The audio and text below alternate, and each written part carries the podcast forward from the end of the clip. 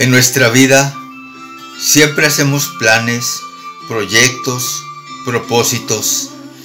Por ejemplo, planeamos lo que vamos a hacer el día de mañana, la próxima semana, dentro de unos meses. Cuando sabemos que alguien va a tener un bebé, nos preparamos con muchos meses de anticipación para el nacimiento del bebé, su ropa, el lugar donde va a dormir, su cuartito.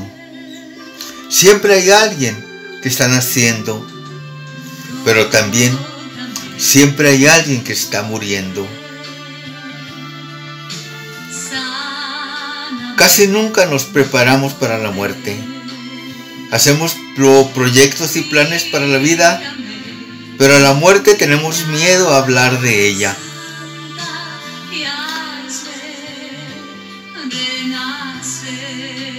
Y muchas veces inesperadamente la muerte nos roba a alguien muy querido y nos deja la angustia y el vacío de una dolorosa separación. En una ocasión, un amigo se iba a graduar de la universidad y le pregunté, ¿has llegado a pensar en la muerte? Sorprendido me contestó, ¿por qué he de pensar en eso? Estoy joven, tengo todo un futuro por delante, quiero ejercer mi profesión, casarme, tener una familia. Le digo sí, pero todo lo que empieza, tarde o temprano, tiene que terminar. Jesucristo nuestro Señor, Él también se hizo semejante a nosotros en todo, menos en el pecado. Pero también su vida empezó en este mundo, inició en un vientre materno en el vientre de la Virgen María. Nació, creció y vivió. Pero su vida en este mundo no fue para siempre, pues tuvo también que enfrentar la muerte, la situación de morir. Y fue una muerte cruel, dolorosa, triste, destinada a los peores, a los delincuentes, a los ladrones, la muerte de la cruz. Pero Jesús no se quedó clavado en la cruz, sino que resucitó. Y con su resurrección venció la muerte. De niños nos enseñaron que Dios está en el cielo, en la tierra y en todo lugar. Pero hay un lugar en el que Dios no está. Y ese lugar es el sepulcro. Y no está porque resucitó, porque está vivo. Él mismo nos lo dice en Juan 11:15. Yo soy la resurrección y la vida. Todo aquel que está muerto vivirá. Y todo aquel que está vivo y cree en mí no morirá para siempre. Y entonces, si nuestra fe no supere los, horizontes materiales, si Dios no llega a significar la certeza de nuestra vida que se eterniza, si la resurrección de Cristo no es prototipo de la muerte y de la vida, ¿cuál será nuestra esperanza? ¿Cuál será nuestro consuelo? Para ti que lloras la despedida de alguien, van dirigidas estas palabras de esperanza y de fe. Hay momentos en la vida en que las palabras, las palabras humanas no consiguen decir todo lo que deberían. Tú estás a veces viviendo uno de esos momentos, porque aquel ser al que tanto amabas se ha ido. El Señor lo ha llamado a su lado y tú te has quedado solo o sola.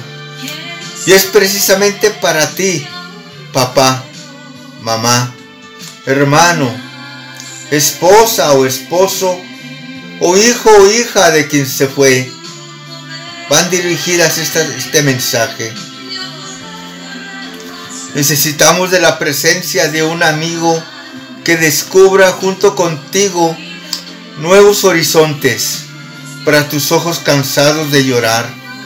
para tu corazón triste por la pérdida de quien desde tu punto de vista no debería haberse ido aún. Nosotros decimos que estamos vivos porque nos movemos, sentimos frío, calor, alegría, tristeza. Pero ¿cuántos de nosotros estamos muertos en vida? Esta vida es temporal y pasajera, pero con la muerte pasaremos de una vida verdadera a una vida eterna, donde no hay dolor ni tristeza. Nosotros que hemos perdido un ser querido, es que se nos ha adelantado y algún día iremos a la presencia de Dios y ya no nos volveremos a separar de nuestros seres queridos. Pero mientras estamos en esta vida, traigamos a nuestros ojos a Dios, a nuestra mente.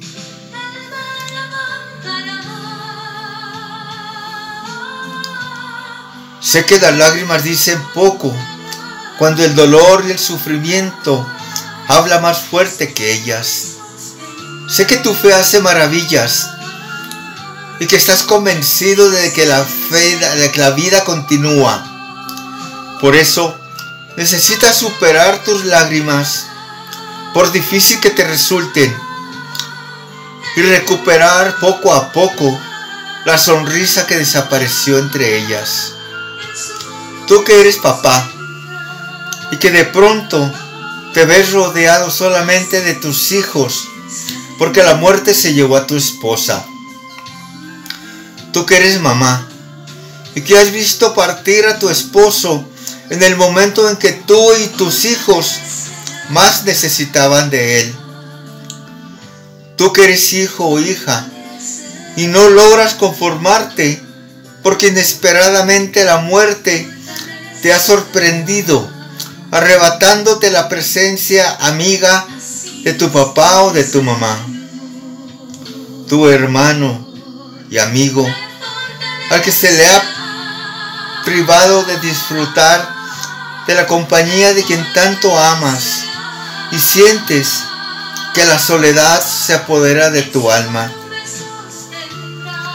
Llorar es humano, es señal de estima, de amor y de solidaridad. Llorar alivia. Por eso no haces mal si lloras. Cuando las lágrimas lavan el corazón es porque ama esas son una bendición. No obstante, recuerda amigo, amiga, que necesitas regresar a tu lucha cotidiana. Fortifica tu corazón en Dios. Levanta las rodillas vacilantes y retorna a tu vida. Siempre hay alguien que necesita de ti. Alguien a, que, a quien le haces falta y solamente la fe en Jesucristo es capaz de darte el consuelo que buscas frente a la muerte. Todos los argumentos terminan. Además, somos seres limitados para encontrar la respuesta exacta que nuestro corazón espera.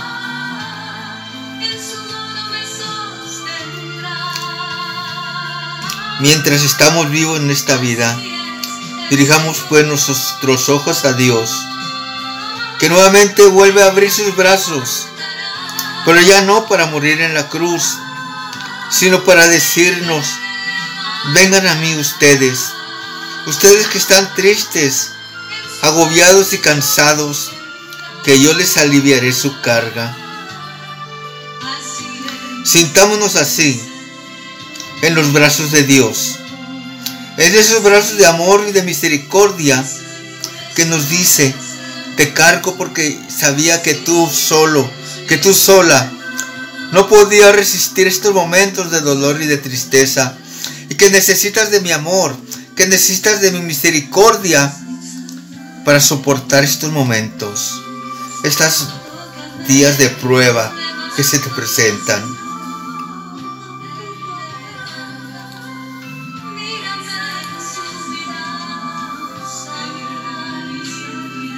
Para quien tiene fe, la muerte deja de ser un fantasma y se hace condición indispensable para el encuentro del hermano con Dios. Para quien tiene fe, para quien cree en Jesucristo, la muerte es el inicio de la felicidad eterna. Liberación de todas las ligaduras que nos atan a este mundo, que nos atan a esta tierra, a, este, a nuestro cuerpo. La muerte es el inicio de todo y no el fin de todo, como infelizmente se atreven a afirmar los incrédulos y los materialistas. La muerte es para todos consecuencia del pecado, tanto para ti como para mí. Un día seremos llamados y ni siquiera las técnicas más avanzadas y modernas lograrán dominarla. Si fuéramos solamente materia, nos transformaríamos en un puñado de tierra y nadie se acordaría nunca más de nosotros. Si tú llevas flores a la tumba, a la urna de quien amas, es porque dentro de ti está la vida de Dios, que habla más fuerte que la incredulidad de quien pretende reducir al hombre a nivel de cosa el hermano que partió no era solamente un objeto de carne, era una persona creada a imagen y semejanza de Dios. Y por eso mismo, poseedora de una alma inmortal, de una vida que no muere. Para Dios no hay nada imposible. Y fue mismo Jesucristo que nos, lo dijo y nos lo probó, que nos dice que Él es el Señor de vida y que todos tendremos que resucitar algún día.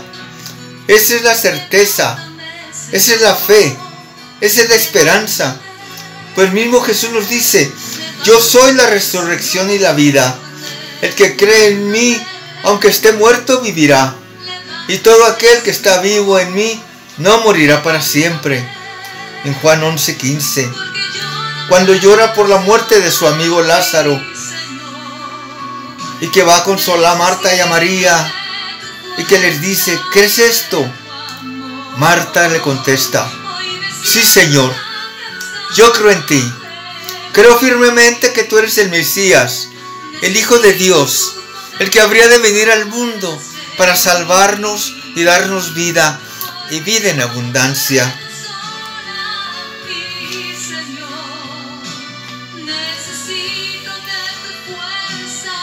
En la vida hay que continuarla, porque siempre hay alguien a quien le hacemos falta, a quien nos necesita. Sé que es triste y dolorosa nuestra separación de alguien que hemos perdido, pero no será para siempre, pues algún día nos volveremos a reunir con ellos y con todos los que nos adelantaron para nunca más separarnos. Esa es nuestra fe y nuestra esperanza. Ese es nuestro consuelo. Así como es agradable a Dios la oración que ofrecemos por quien murió, de la misma manera le agrada que hagamos oración por los que nos quedamos sabemos que hay una verdadera comunión entre Dios y nosotros. Por lo tanto, no pienses tanto en el hermano que murió, en el vacío que ha dejado, en la nostalgia que hiere, sino en la preparación para el reencuentro. La muerte es el comienzo de una historia de amor que vivimos eternamente con Dios y tus hermanos. Por eso, prepárate bien para ese día. Si de momento te es difícil aceptar la separación, si existen misterios que te perturban y tu corazón está intranquilo y triste por la pérdida del ser querido, dirige tus ojos hacia Dios y haz una oración de esperanza con la victoria final. Vivirás en alegría la esperanza del reencuentro total y definitivo, donde no habrá más despedidas, donde no habrá más separación. Sobre la tumba y la urna dejamos flores en señal del adiós. Los amigos se retiran, ya solo quedan tú y los tuyos junto al sepulcro y a la urna. Las lágrimas siguen lavando nuestro rostro. Y entonces, levantando la mirada adolorida, te fijas en ese sepulcro, en esa urna, y recuerdas las promesas que el Señor nos hizo por medio de San Juan en Apocalipsis 21.1. Habrá un nuevo cielo y una nueva tierra, pues el primer cielo y la primera tierra ya pasaron, y Dios enjugará toda lágrima de tus ojos. Sí, amigo mío, Él enjugará tus lágrimas. Nadie es mejor que Él para comprender tu dolor. No quieras revelarte, sino comprender por qué sucedió todo. Dios nuestro Padre sabe lo que hace y volverá por ti y no te abandonará. Pues un día, como dice en Isaías 25:8, el Señor destruirá para siempre toda la muerte y enjugará las lágrimas de todos los rostros y devolverá la honra a su pueblo y a la tierra. Cree en esto, hermano mío, y la tristeza transformará poco a poco tu luto es temporal, tu dolor es pasajero. Solamente la alegría que el Señor nos reserva permanecerá eternamente.